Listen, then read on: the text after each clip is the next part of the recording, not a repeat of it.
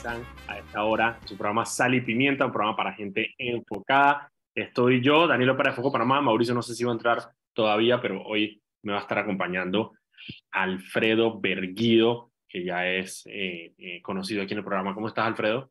Hola a todos, buenas tardes, ¿cómo están? Eh, bien, me he estado riendo esta tarde con todos los memes de la escaloneta de Argentina, ahora que ya oficialmente van a la final del Mundial.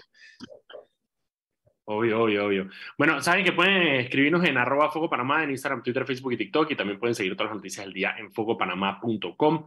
Este programa se transmite en vivo por el canal de YouTube de eh, Radio Panamá y lo pueden escuchar también después eh, en el canal de YouTube de Foco Panamá.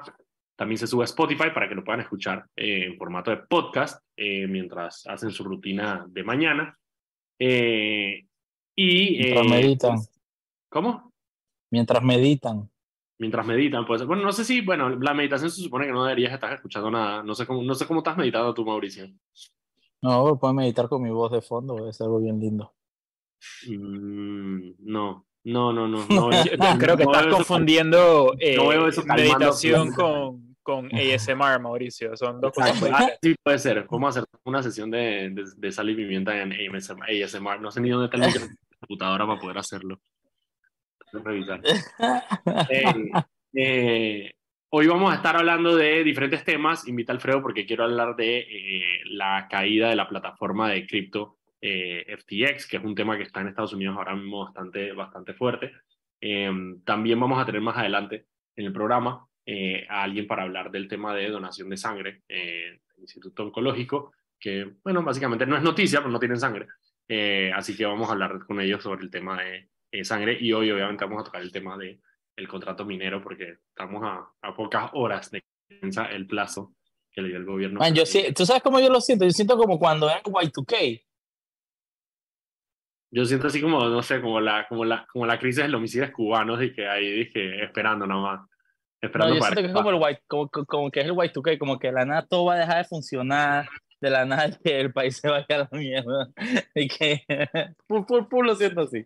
Mira, no estás tan lejos de lo que podría ser la realidad. Ya. Ok, vamos a, vamos, a, vamos a entrar a hablar de eso de una vez para, para, para, para, sacarlo del paso. Ayer estuvimos hablando con Rubén Castillo del CONEP sobre el tema del contrato de la minería. Estuvo aclarándonos algunas preguntas que teníamos sobre qué es lo que podía pasar el día de hoy, eh, el día de mañana. No ha habido noticias eh, eh, de ningún tipo sobre qué es lo que pueda estar pasando hay algunos rumores que no son muy alentadores. Rumores eh, que dan miedo. Rumores que dan terror y pánico sobre lo que podría estar pasando eh, tras bambalinas, pero la verdad es que no tenemos ningún tipo de comunicación oficial. La única, las últimas comunicaciones que tuvimos fueron em, la, un comunicado que sacó Minera Panamá diciendo que ellos habían entregado una propuesta al gobierno, una contrapropuesta, digamos, el 9 de diciembre, eh, y que, bueno, que estaba del lado del gobierno, por el otro lado, se filtró una carta eh, que le envía eh, la, eh, la, administración de la mina de cobre Panamá a los empleados, hablándoles un poco del proceso. Y básicamente lo que dicen, y, en el punto que parece, parece estar estancado el tema, es el tema de, el gobierno había, le había propuesto a la mina que anualmente se pagara una tasa fija de 375 millones de dólares. y por encima de eso eh, estaba el acuerdo sobre, sobre qué más se pagaba y cómo se pagaba sobre el tema de la extracción.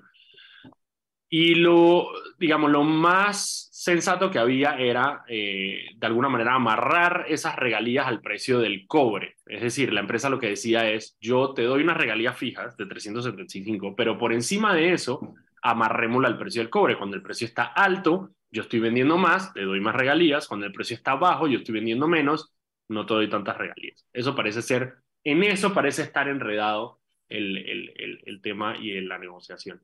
Em, Alfredo, tú que no estuviste en el programa ayer y no hemos tenido el chance de escuchar tu, tu opinión acerca del, del, contrato eh, y de lo, que, de lo que podría pasar el día de mañana, obviamente no, no eres experto en el tema, pero, pero una opinión informada legal de abogado sobre qué es lo que pueda pasar el día de mañana. Mira, eh, opinión legal informada realmente no es que haya mucha que pueda dar. pero sí, pero sí quiero, sí, quiero, sí quiero utilizar eso para mencionar algo, que es que para mí precisamente eso ha sido lo más deficiente de este tema que ha, que ha, sido todo el año, porque comenzamos el año con un anuncio oficial del gobierno diciendo que eh, iba a haber un acuerdo. Eh, exacto, que iba a haber un acuerdo y que nada más faltaba como que eh, o sea, no, de, detalles y minucias y, y, terminología legal, pero que ya todo está hablado y pues así se ha ido el año entero con este tema. Para mí la deficiencia clara es que yo no tengo idea si han negociado bien o si han negociado mal. Yo no tengo idea del lado de quién realmente está la bola y quién se está obstaculizando o no obstaculizando el proceso, porque todo ha sido de espaldas a la ciudadanía. Y, y, y a ver, no es que todas las negociaciones se tienen que hacer de frente y en público, porque pues hemos visto ejemplos de cómo eso se va Eh, se vuelve un desastre tanto en la asamblea como a mitad de año con, con las negociaciones con, con, con, las protestas. Pero sí creo que el hecho de que no hubo, eh, o sea, que no se daba como que mensualmente, y que más o menos aquí es donde estamos con las negociaciones con la minería, aquí, esta es la posición del gobierno y entonces, o sea, no que lo que, lo que ha pasado los últimos dos días, que el gobierno dijo, que si no firman vamos a hacer esto, y la empresa respondió, que bueno, nosotros presentamos una, una contrapropuesta y está del lado del gobierno decir si la quieren o no. Eso tuvo que haber pasado todo el año. Para que y, de verdad... y, de cara a la ciudadanía, ese es el punto. Sea, como que, ¿sabes? Hey, venga acá, esto es lo que está pasando. Y la otra cosa es que de la nada nos empezamos a enterar de estas cosas y que de la nada, hace un par de meses, el Ministerio de Comercio e Industrias dije, eh, contrató estas firmas de abogados eh, negociadoras para sumarse a la negociación, cuando ya habían dicho que ya había habido un acuerdo en enero. Entonces dije, espérate, si tú ya llegaste a un acuerdo, ¿para qué exactamente necesitas una firma de abogados? Yo, me acuerdo un cuestionamiento específicamente que le hizo el diputado Juan Diego Vázquez, eh, creo que fue al, ministerio, al ministro de Comercio en ese momento, precisamente preguntando sobre el estatus del contrato. Y en ese momento hubo una insistencia casi que muy específica sobre que no había nada pendiente que negociar y que era un tema de eh, cómo poner las palabras sobre el papel. Entonces de vuelta. Es como muy chocante que, que, ahora, a última hora, de la nada resulta que no todo está tan asegurado como se dijo a, comienzos del 2022 que estaba. Uh, entonces, sí, o sea, mi, mi opinión es esa, que, que, siendo, o sea, después del canal de Panamá, esto es como una de las inversiones más masivas de recurso panameño siendo transformado en un servicio y en un producto que se va a comercializar. Entonces, lo, lo, mínimo es que se tenía que tratar con ese nivel de gravedad y tenía que, o sea, a lo mínimo, tener un poco de transparencia sobre, hey, ¿dónde está el Estado en la negociación? ¿Dónde está la empresa en la negociación? Porque ahí, como lo quieras ver, hay mucho, eh, eh hay mucho dinero, hay muchos recursos, hay muchos Yo, y, y cómo tú sales, ¿cómo, ¿cómo, tú como gobierno sales a decir en enero de que tienes un acuerdo por tanta plata cuando obviamente no lo había? Y hasta el sol de hoy no lo hay. Entonces, digo, yo, yo, yo, yo, no, yo no entiendo. O sea, yo en ese momento, eh, y, y, hablé con algunos de, los, de, de las personas eh, que están, digamos, metidas en el punto, en el tema de esta negociación, eh, y lo que me dijeron es que la mina se desayunó el tema del acuerdo. O sea, la mina, la mina no sabía que habían llevado un acuerdo cuando Nito Cortizo salió a decir eso. Cuando, salió, cuando Nito Cortizo salió a repartir la plata, la mina se lo desayunó. Qué irresponsable, man, qué irresponsable. Totalmente irresponsable. Y tan fácil que hubiera sido, ¿sabes? Dije, incluso para el mismo gobierno, dije, salir en paz con la mina diciendo de que hemos llegado a un acuerdo por el beneficio de nuestro Panamá. ¿Sabes? O sea, ya listo, sales todos agarrados de la mano, los canadienses felices, rojos por el, por el calor, todos felices ahí, dije, sudando la mano, y en vez de eso tenemos esto, que no sabemos ni siquiera qué es, o sea, simplemente incertidumbre sobre lo que va a pasar mañana. Eh, ya salieron algunas, eh, ha, em, ha, empezado a salir algunas voces eh, a tratar de, digo yo, a suavizar a la opinión pública sobre lo que pueda pasar el día de mañana, eh, pero que Miguel González dio una, una, una, entrevista donde, bueno, básicamente decía eso, ¿no? De, bueno, que, que, si el gobierno, que el gobierno la asumiera, pues que el gobierno administrara la mina, ¿por qué no? Como, como si el gobierno sirviera para algo, ¿no? ¿Quién dijo, ¿Quién dijo que no somos capaces? Que miren a la CP, que la CP se puede, sin tomar en cuenta que la CP tenía 100 años de eh, procedimientos establecidos por personas que no fuimos nosotros. Y, y, 30 años de, de, proceso de, que todo el mundo sabía que se iba a pasar de manos americanas a panameñas. De, una transición mega organizada y con gente capacitada, ¿sabes? Para hacerlo. No, aquí va a ser de un día para otro, si el caso. Eh, nada, en, caso, y solamente para, para, para, para cerrar ahí el tema, de lo que pueda pasar mañana, pueden pasar dos cosas. Eh, puede ser que el gobierno, no, pueden pasar en realidad tres cosas. Puede que el gobierno simplemente le valga bestia la fecha del 14 y no diga nada, que es posible también, que simplemente dije mañana no pase nada. Y es que, ay, la, no habían puesto la fecha 14. Dije, ¿quién, ¿quién dijo eso de la fecha 14? No, eso no, eso no va a pasar, eso no va a pasar. Lo que tenemos que saber es si es 14 en la mañana o 14 en la tarde. Bueno, 14 horas hora de Nito en Houston. Mira. O es que horario de gobierno, que a las, a las 4 y media. yo necesito saber. Esa es una posibilidad, que no pase nada. La segunda posibilidad es que se llegue a un acuerdo y que efectivamente salga en cadena nacional nuestro querido presidente diciendo hemos llegado a un acuerdo. La tercera opción es que salga en cadena nacional nuestro querido presidente diciendo que no hay acuerdo. En tal caso, su responsabilidad es entonces anunciar cuáles fueron esos, cuáles son esos pasos que él anunció que, que se tomarían en caso de que no se llegara a un acuerdo. Eh, que lo, lógico, y según los expertos, lo que significaría sería, digamos, la toma de control administrativo por parte de, de la operación minera. Ex, expropiese. Expropiese. Em, ni siquiera sabemos, digo, el tema de cómo se ve eso, no sé todavía y tendremos que ver los detalles. Em, pero bueno, eso es lo que pasaría y posteriormente entonces em, eh, salir a aclarar cuál es ese cuál va a ser ese otro mecanismo que es, qué es lo que vamos a hacer con esa operación minera. Si se la vamos a vender a alguien, si se la vamos a alquilar a alguien, si no vamos a ir como AES y es decir que 50 y 50, que alguien la opera eh, y nosotros somos socios minoritarios. Eh, muchas preguntas, muchas preguntas y pocas, pocas respuestas. Eso es parte del problema que tenemos. Son las. Mira, voy a cortar acá para que cortemos el tema minero para que sigamos con los otros temas. Son las 6 y 13. Vámonos al cambio. Cuando regresemos, vamos a hablar de las otras noticias del día y en el tercer bloque entonces vamos a hablar con eh, Alfredo sobre el tema de FTX, esta plataforma de, eh, de criptomonedas. Vamos al cambio.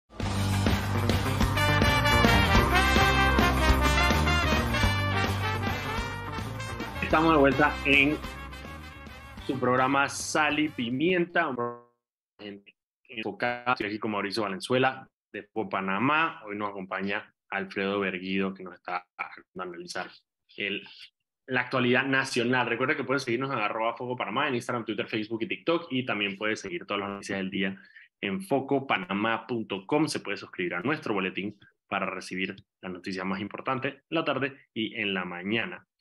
Este programa se transmite en vivo por el canal de YouTube de Radio Panamá para que lo pueda escuchar si se tiene que bajar del carro, lo puede seguir escuchando ahí y también queda guardado en el canal de YouTube de Radio Panamá y de Foco Panamá.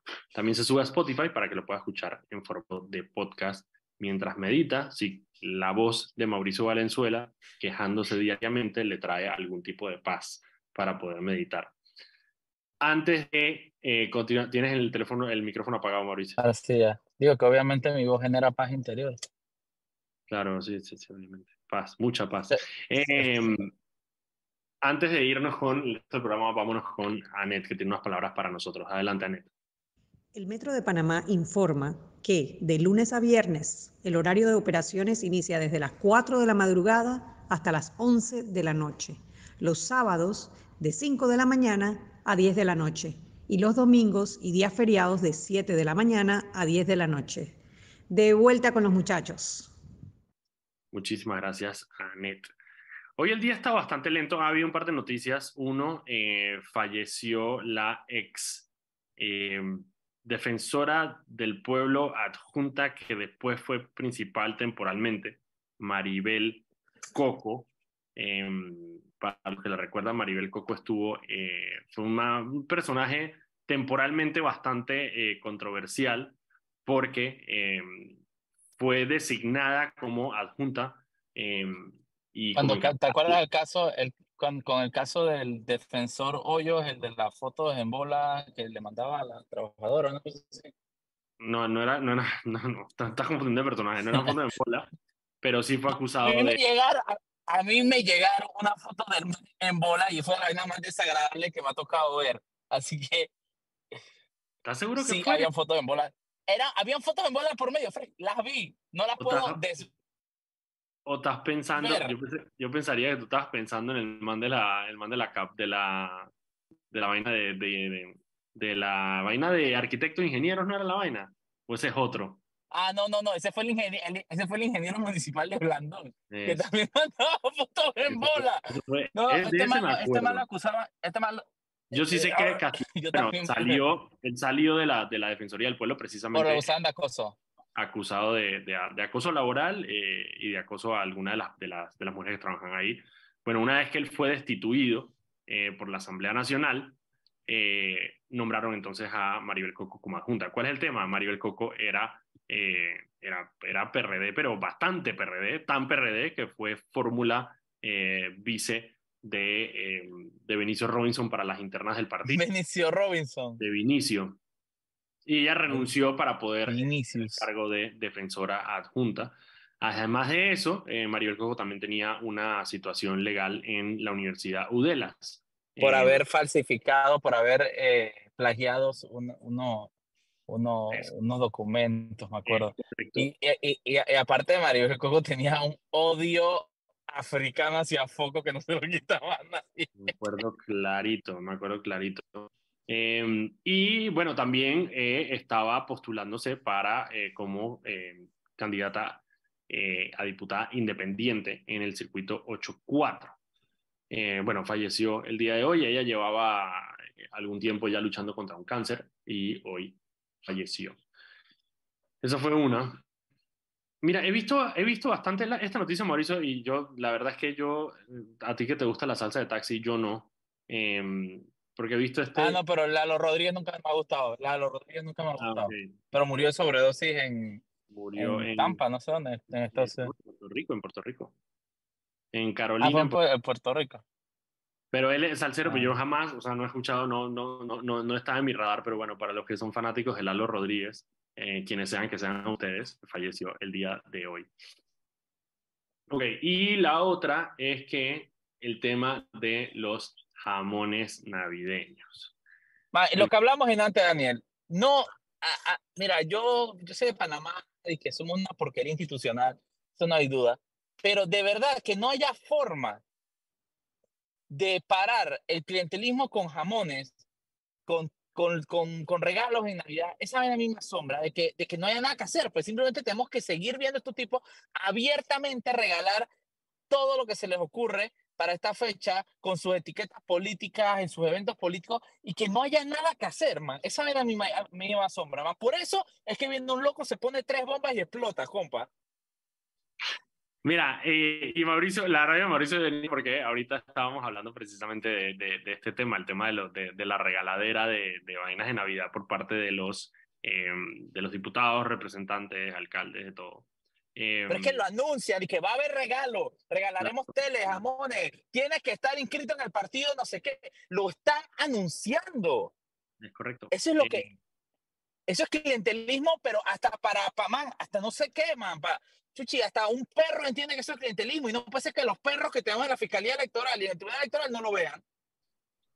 Yo no sé, o sea, es que el tema es que yo no sé, y mira, y no sé si, si, si Alfredo tiene alguna opinión al respecto, pero tengo entendido que es que literalmente no, no, hay nada que hacer, o sea, no, no es, o sea, una persona en teoría puede regalar lo que le dé la gana, eh, sin importar si es una persona, eh, un funcionario. Yo recuerdo, a mí me tocó ver, Daniel, al al, ahora magistrado del Tribunal Electoral, Luis Guerra, eh, cuando trabajaba en la Fiscalía Electoral, salió en la televisión nacional diciendo de que si no se podía probar que eran dineros públicos y que si era con, pidiendo el voto no era clientelismo político. Literalmente el man salió diciéndolo, lo salió diciendo en televisión nacional. Entonces literalmente no hay nada que hacer, pues. Dije, eso parece. Yo, yo, yo, creo que hay, hay, otro detalle que, que, creo que agregar eh, en este caso en particular, eh, y es que de lo que yo entendí cuando leí la noticia, se ha como revestido de legalidad además,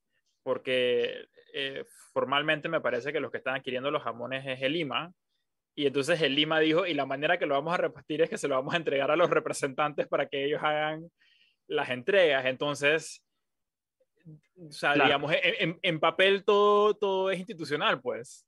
Nada más que, se está facilitando las mismas prácticas de siempre. Hay dos, tipos de, hay dos tipos de eventos, y ahí está como que un poco la diferencia. Hay un evento oficial que, eh, que es la entrega de los jamones estos de Navidad que da el Lima. Esos jamones son entregados por parte de Lima a los, los gobiernos locales, es decir, las juntas comunales, es decir, los representantes, para que se lo repartan A, a, criterio, porque no, no hay ningún criterio, digamos, el Lima no define ningún criterio. Lo máximo que se dijo fue Carlos Roñoni, dijo que se iba a repartir en los corregimientos que son parte del, del, plan Colmena, que son este plan que tiene el gobierno nacional de los corregimientos más pobres del país. Ese es el único criterio, de alguna manera, que, que están dando para, para dar estos jamones. ¿Cuál es el tema? Esa entrega es una entrega estatal oficial es un, es un, proceso administrativo, o sea, son, son, son efectivamente jamones que compra el gobierno para repartir a la población. Ese es un tipo de entrega y esa, como tú dices, eh, Alfredo, es, está revestida de algún tipo de oficialidad. Es decir, son gobiernos locales electos los que hacen entrega de esto con el permiso del gobierno nacional. Hay otro tipo de eventos que son, por ejemplo, los que, eh, los que realiza eh, Raúl Pineda, eh, Raúl Pineda, Kaira Harding, Alain Cedeño y estos otros, que no son oficiales. Y, esto, y, esta, y esta banda de impresentables. Que son, que son eh, eventos netamente políticos. En teoría, y, y, voy a poner, mira, estoy haciendo las comillas más grandes, así dice que en letra 64. Porque Daniel, yo no teoría, de que, que, de que converjan en algún punto. ¿Qué cosa? Los, los tipos de eventos de que, el, que, el, jamón sea el punto de encuentro entre el, evento oficial y el evento político. Ahí voy con las comillas, las comillas en tamaño 64 de Word. En teoría, los productos que están repartiendo en estos eventos políticos son comprados con fondos privados. En teoría. No son los fondos del partido, no son fondos estatales. En teoría son ellos en su en su, en su mayor benevolencia eh, y humildad, se gastan de su bolsillo para comprar estas cosas para lo que sea, Día la Madre, Navidad, los niños, la vaina, todo lo que tú quieras. ¿Cuál es el problema con eso? Como tú dices, eh, es, es un evento, son eventos políticos donde muchas veces eh, participan funcionarios públicos en sus días libres, en teoría, como por ejemplo, bueno, José Ruilova, el sobrino de Pineda, que trabaja en el, en el, en el MIBI, eh, estuvo este fin de semana en una repartición eh, y lo anuncia en redes sociales de que va a estar repartiendo estos jamones porque obviamente él tiene la benevolencia de su, de su tío en eh, Raúl Pineda. Em, y yo estoy de acuerdo contigo, es, o sea, esto es un evento netamente político, es descarado, es grosero, o sea, tú ves las lavadoras con los stickers, del, de, con los logos que dice, ¿sabes? Raúl Literalmente. Pineda. bueno, y el que se le sumó el, el fin de semana pasado, eh, Luis Oliva, el director de la AIG, que también está repartiendo cosas con Raúl Pineda. Ah, sí, y en un evento con Raúl Pineda juntos. En un evento con Raúl Pineda. Entonces, sí, como tú dices, hey, es, descarado. Es descarado porque de alguna manera eh, es, un secreto a voces que efectivamente es que esa compra, hombre, se hace con, de alguna manera, lo que, lo que, con los mecanismos que ellos tienen para poder sacar dineros del Estado. Eh, porque si no, no sería rentable. O sea, no, no, no, nadie, ¿sabes? Compra huevos para vender huevos. Ellos no se van a sacar de su propio bolsillo eh, para poder hacer un evento como este, sabiendo que tienen a disposición las arcas del Estado, porque lo haría, no tiene ningún sentido. Lo que yo, lo que yo he hablado con la gente del, del Tribunal Electoral eh, es efectivamente lo que dices tú, Mauricio. para ellos perseguir tiene que haber, tiene que cumplir una de dos. Una, que se pueda comprobar que, que, que, fue, que fue adquirido, que los bienes fueron adquiridos con fondos públicos lo cual es absolutamente imposible en este país. Em, o dos, que de alguna manera las personas asistentes logren certificar eh, o logren acreditar que, em, que fue implícito, explícito, perdón, el hecho de que los bienes van como contraprestación del voto. ¿Cuál es el problema con eso? Que ahora mismo no hay manera de comprobar eso porque no hay voto, porque las elecciones son en 2024. Entonces, no, no, tiene ningún sentido esa promesa. Pero tengo entendido que ese es el, ese es el, esas son las dos maneras en que el Tribunal Electoral como que cataloga y puede perseguir este tipo de cosas. Alfredo. No, sí, digo, o sea, es el ataque nuevamente de las instituciones que tenemos para perseguir esta clase de... O sea, no hay nada que hacer, pues. No, pero, no, o sea, pero, pero, no hay nada que hacer porque, porque, porque son, mira, porque perseguir, por, por, ejemplo, identificar de dónde vienen los fondos, eso es un trabajo complejo que requiere que tengas bastantes funcionarios preparados, capacitados para hacerlo y que estén bien pagados. ¿Ese dinero se le va a dar alguna vez a, a esos funcionarios? O, por supuesto que no. Y segundo, también es como esta, este problema sistemático dentro de nuestros sistemas de justicia de querer que todo sea explícito, pues, de que no puedes, de, de que si la persona no dice, dice, ah, le estoy robando, entonces dice, ah, bueno, no hubo robo. Es que, no sé, eh, siento, siento que, que es una ocasión más donde por querer apegarse al principio de que el Estado no debería estar encarcelando gente a diestra y siniestra, te vas como que completamente al otro extremo de lo absurdo, donde si no te veo con las manos en la masa y agarrando la masa por por lo menos 15 minutos, no estoy seguro si realmente cometiste el delito o no.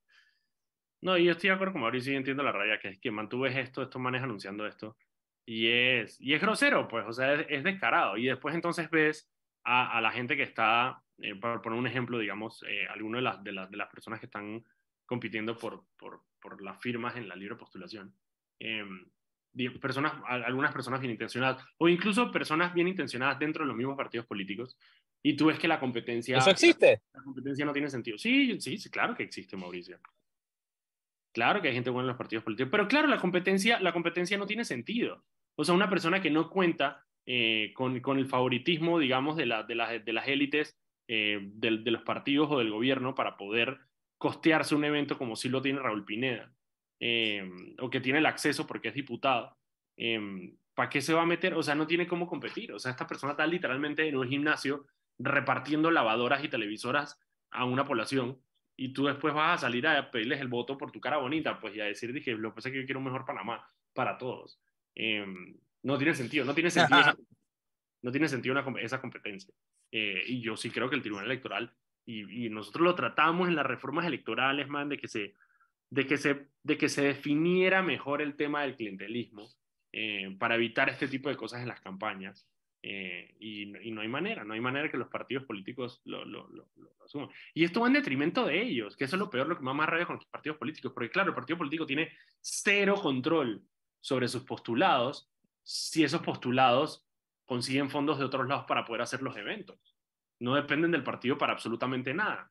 Y, y hoy salió, Eso antes es no, al cambio, hoy, hoy, salió una crónica de Bilbao en, en Concolón, no sé si la tuvieron chance de leer, si no se las voy a pasar, eh, donde hablaba un poco de este fenómeno, pues, y, y, y entrevistando a, a, Harry Brown, eh, decía un poco del, del, del tema de cómo de cómo estas personas, y nosotros lo hemos hablado acá, el diputado cuando llega a la Asamblea Nacional, eh, y por eso todos, todos todos hablan de que ellos llegaron allá con sus votos y sus esfuerzos. Porque digo, por más que estén, estén en la casilla de un partido político, eh, el tema de los fondos y el tema de lo que hacen y, y cómo hacen campaña está muy delimitado por lo que puede hacer el candidato y no el partido. El partido normalmente tiene este botón de, de, de, de, candidatos y tiene que andar dispersando, eh, dispersando los fondos. Normalmente se van todos para la campaña presidencial. Y entonces los diputados que llegan a la asamblea sienten que ellos llegaron por ellos y que ellos solamente se deben a ellos. Eh, y obviamente, tras bambalinas, se deben a las personas que los fundaron para poder llegar ahí. Eh, pero sí, les voy a pasar el artículo, lo voy a poner de todas maneras en, en, en, las redes de, de, bueno, en la mía, soy Lopera, eh, eh, para que la puedan, lo puedan leer y se los paso. Son las 6 y 34. Vámonos al cambio. Cuando regresemos, voy a hablar con Alfredo Berguido sobre el tema de la eh, empresa FTX de cripto y Mauricio se despidió ya. Eh, y más adelante, en el último bloque, vamos a estar hablando sobre donación de sangre. Vámonos al cambio y regresamos. Y estamos de vuelta aquí en el programa Sal y Pimiento, un programa para gente enfocada con criterio. Estoy aquí, yo, Daniel Opera, de Foco Panamá, para entretenerlos e informarlos, como todos los días, de lunes a viernes a las 6 de la tarde, aquí en Radio Panamá 94.5 y 97.7 en Chiriquí. Eh, recuerda que puedes seguirnos en arroba Foco Panamá en Instagram, Twitter, Facebook y TikTok y también puedes seguir todas las noticias del día en focopanamá.com. Hoy eh, está con nosotros Alfredo Berguido y la razón por la cual invité, le, le pedí a Alfredo que nos acompañara hoy es porque quiero hablar con él de un tema que está sonando muchísimo en Estados Unidos, que es el tema de eh, esta compañía FTX. Pero antes de irnos con la explicación de Alfredo, eh, vámonos con Anet, que tiene unas palabras para nosotros. Adelante, Anet. Paso a paso se construyen los cimientos de la línea 3, una obra que cambiará la manera de transportarse de más de 500.000 residentes de la provincia de Panamá Oeste, Metro de Panamá, elevando tu tren de vida. De vuelta con ustedes, muchachos. Muchísimas gracias, Anet. Ok, Alfredo. Hoy hubo una audiencia en el Congreso sobre el tema de esta plataforma FTX, em, que debe 3.100 millones de dólares. Eh, una locura. ¿Qué es eh, FTX? A ver, bueno. Vamos a principio para que, la gente, para que la gente entienda. Sí, mira, FTX es en palabras sencillas, una plataforma de intercambio de criptoactivos. Es un, eh, básicamente la idea es que eh, como existen más de un tipo de criptoactivo, hay los, algunos de los más famosos son Bitcoin e Ether, FTX ofrece el servicio de ser un punto central donde tú puedes llegar y tú puedes intercambiar Bitcoin por Ether, puedes intercambiar alguno de esos dos por dólares americanos. Es un básicamente es un punto de intercambio de todos estos criptoactivos y de eh, eh, monedas de curso legal de diferentes partes del mundo. Okay. Eso era la función de esta plataforma. ¿Por qué hoy en el Congreso de los Estados Unidos hay una comisión hablando sobre este tema? Porque pues el mes pasado FTX eh, inició un proceso de bancarrota. y eh, y básicamente eso va de la mano con todo un desmoronamiento general que ocurrió en el mundo del cripto eh, en los últimos meses, eh, que tiene, digamos, explicaciones varias dependiendo de qué tan macroeconómico te, quiere, te quieres ir y un poquito de especulación de lado y lado. Pero el caso específico de FTX es medio con un cuento largo, pero, y, o, no tan largo, pero un poquito complicado, pero todo gira en torno a la persona que era su dueño. Un pelado, es, más joven que tú y yo. exacto, era un niño. Eh, Sam Bankman Fried o SBF, como a veces se, se le conoce, que fue arrestado, o sea, la, la noticia eh, caso, es justamente es que fue arrestado el lunes en las Bahamas, que es donde está, eh, es donde, está la sede de FTX, donde él está eh, viviendo, y fue arrestado uh, por un proceso de eh, extradición que ha solicitado los Estados Unidos a las Bahamas. Y entonces, como nosotros ya en Panamá estamos expertos en extradición porque tenemos varios años de saber de extradiciones, eh, hoy justamente, aparte del, de, de, que en el Congreso se está hablando de FTX, hoy Sam Bankman-Fried se presentó ante un juez en las Bahamas para ver la, eh, para iniciar su proceso de extradición, que eso eh, inicia con que le digan que la razón por la que los Estados Unidos le está pidiendo ser extraditados es por esto. Eh, en el caso de él es porque se le acusa de eh, ocho cargos de, penales, entre ellos básicamente la defraudación de los inversionistas de FTX y de su otra empresa, Alameda Research.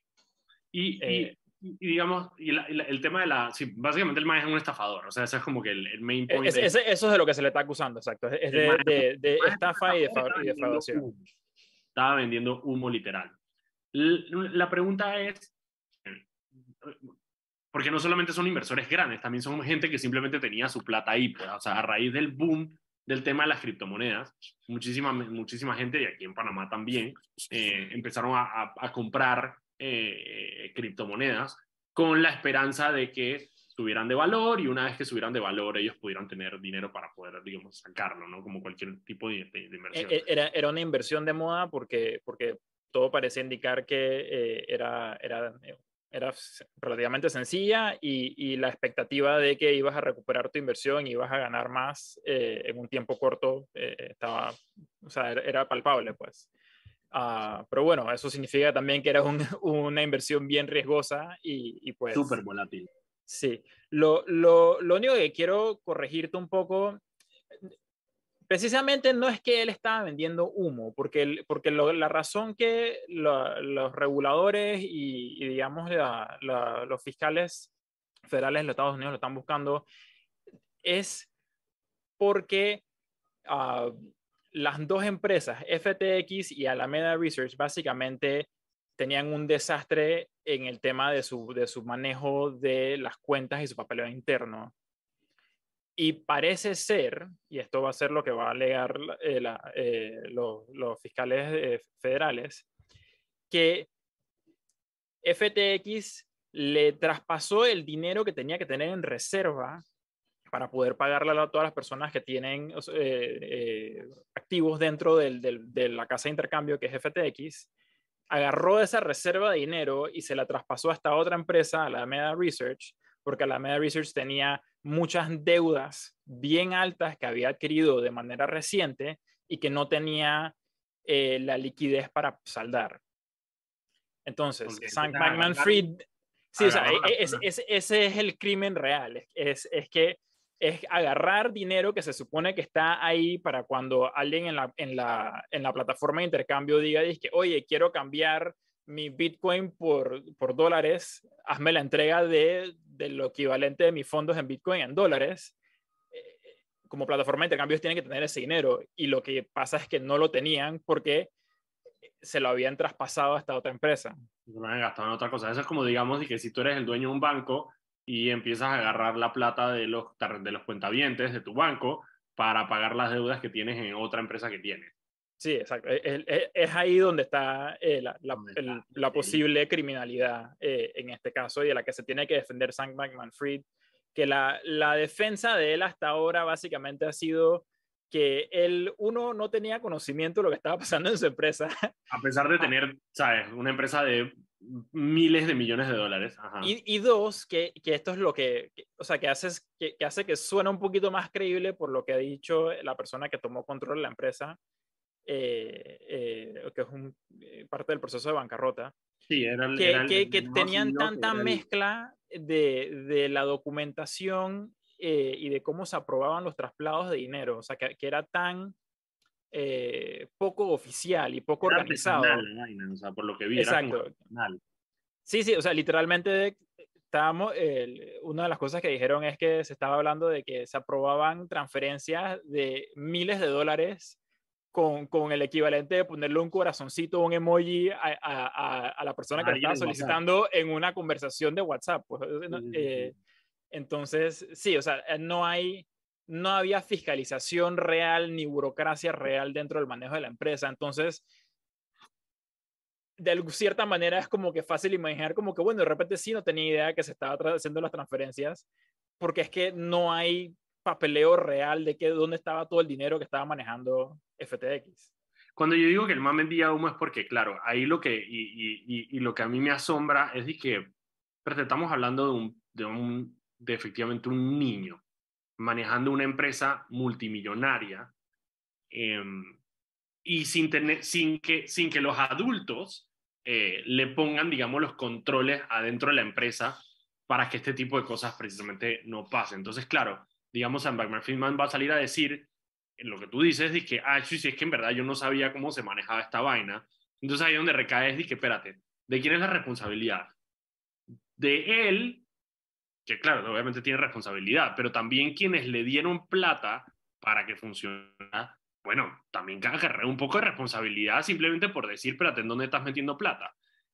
Y ahí es donde viene la, la, otra parte que quería, que quería conversar contigo, que es cómo esto afecta, digamos, todo el ecosistema de las criptomonedas, que se está viendo afectado eh, no solamente por esto, sino por otras, eh, otras quiebras que se han dado también en el sector eh, de cripto. porque claro, y parte del análisis económico que se hace es, estamos saliendo de una de un boom económico que hubo, un boom económico no, pero un, un, periodo durante la pandemia donde había mucha liquidez y por tanto la gente estaba repartiendo plata y mirando para dónde metía su plata. Y ahorita estamos entrando a un, a un, momento de posible recesión, donde la gente entonces está más reacia con el tema de dónde pone su plata. Eh, y esto ha afectado el tema de las criptomonedas. Mucho de ese de, ese, de, ese, de esa liquidez que tenía la gente para poder invertir en este tipo de cosas, ya no la tiene. Sí, o sea, para, para sobresimplificar la explicación, eh, simplemente es un, es un efecto directo de que el Banco Central de los Estados Unidos ha aumentado las tasas de interés, lo que significa que eh, cuesta más pedir dinero prestado. Entonces, uh, pareciera ser que mucho del el ámbito de los criptoactivos, eh, o sea, no, no, no de manera, digamos, consciente de ninguno de los que están involucrados, pero estaba sostenido sobre esa liquidez fácil que es que la gente para simplemente invertir. Ajá, que, que, que, venía de que la tasa de interés del Banco Central de los Estados Unidos era tan baja. Entonces, claro, cuando, cuando la gente tiene que amarrarse el cinturón porque ya no hay tanto dinero circulando, eh, se comienzan a caer las cosas que, que no son, eh, que no hay tanta garantía de su valor, por así decirlo y que, no, y que no producen, digamos, en la economía, que es parte de lo principal del tema de, la, de, de, de las criptomonedas. Vámonos al cambio, son las 6 y 50, vámonos al cambio. Eh, cuando regresemos, terminamos aquí con las conclusiones rapidito del tema de, de criptomonedas, que todavía hay un par de cosas que me gustaría decir. Vamos al cambio.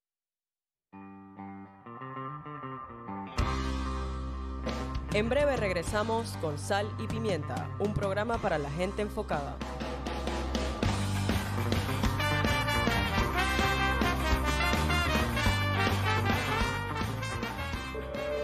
Contamos contigo para garantizar que votes en el lugar que te corresponde en la elección general de 2024.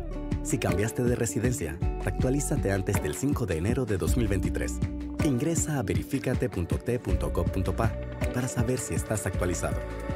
Si no lo estás, puedes actualizarte en cualquiera de nuestras oficinas en todo el país o también ingresar a tribunalcontigo.com. Tribunal Electoral. La patria la hacemos contigo. Estamos de vuelta en su programa Sal y Pimiento, un programa para gente enfocada. Vámonos eh, con Anet, que tiene unas palabras para nosotros. Adelante, Anet. Cuando dos se suman, Panamá recibe más. Con más móvil y claro conectados de Darien a Chiriquí en la red más grande de Panamá. Adelante, muchachos. Muchísimas gracias, Anet. Solamente para concluir el tema de, de, las criptomonedas, eh, una de las, de, las, de, las, de las cosas que quiero decir es toda la tendencia parece ser eh, en el sistema, parece ser eh, a la baja, precisamente por, el, por, el, por, lo que hablamos de que viene una recesión. Eh, bueno, viene probablemente una recesión, no sabemos todavía, mañana se aclarará mucho más el tema cuando den los números de inflación en Estados Unidos.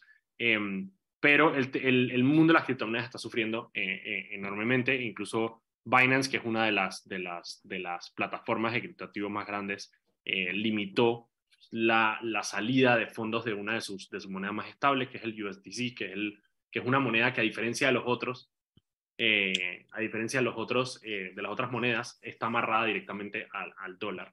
Así que, bueno, y, y, y, Binance indirectamente es parte de la razón por la que FTX colapsó, porque fue claro. precisamente el CEO de Binance el que primero salió al público, o sea, una, persona, una élite dentro del sector en este caso, y dijo que yo no confío eh, en que la, la, FTX sea una empresa estable. Exacto. Y, y eso fue, haciendo locuras allá adentro. No, y eso es lo que entonces llevó a lo que en esencia es una corrida bancaria, que es que la gente fue a donde FTX y comenzó a pedir, que bueno, quiero mi plata, y resulta que no, no, había manera de entregarle a todo el mundo su plata y, a, y por ahí se va desarmando la, la, casa de papel, por así decirlo. Y, y por eso mi conclusión específica aquí eh, va en que hay una razón, o sea, eh, son, es un dolor de cabeza, molesta, pero hay una razón por la que tenemos regulaciones y burocracia. Y es precisamente para que cuando ocurren esta clase de desastres, se mitigue el riesgo y se mitigue el daño. Y, y, y eso, o sea, y aquí es claro que hace falta eh, regulación de, digamos, del manejo de, de, de, las empresas que hacen criptoactivos en el sentido amplio, pero también específicamente en el hecho de que FTX es una empresa que se fundó en 2019 y tuvo, o sea, el, estábamos hablando más temprano de que un niño manejando millones y billones de dólares, pero es porque eh, piensa el ascenso tan masivo y en tan corto tiempo que tuvo esta empresa, del 2019 a, a 2022, a estar manejando tanto dinero. Entonces, para mí eso significa que tiene que haber algún tipo de eh, legislación que contemple qué hacer cuando, cuando una institución pasa de ser, digamos, eh, eh, un pequeño emprendimiento hacer una casa financiera masiva en, en, en, en el tiempo de un año. O sea, tiene que haber un momento donde dije, bueno, si te, si te vuelves, este, si estás manejando esta clase de dinero, tienes que tener directores, tienes que tener un encargado de finanzas, tienes que tener un encargado de recursos humanos, todas cosas que no tenía FTX. Y ajena, que es lo, lo, lo, lo, preocupante. O sea, que o sea, es un tema de estar manejando dinero, eh, personas que tienen que tener ciertas... Alfredo. Eh, ¿Aló? ¿Te estás cortando? O, soy yo? No sé. Ahora sí estoy bien. ¿Ahora bien? Todavía no. Ahora, ahora sí te veo. Ok, no, los últimos minutos del programa para que hables un poco de esta, de esta, de esta conferencia de la Secretaría de Energía sobre el tema de, de, fusión nuclear. Sí, eh, rapidito, para dejar como con una buena noticia para cerrar el programa, uh, que hoy la Secretaría de Energía de los Estados Unidos, no de Panamá, eh, dio una conferencia de prensa para anunciar que por primera vez en la historia se logró eh, generar eh, energía por el proceso de fusión, donde la, la, energía neta generada es positiva. ¿Eso qué significa en palabras sencillas? Hemos podido hacer fusión hace varias décadas, sabemos cómo se hace.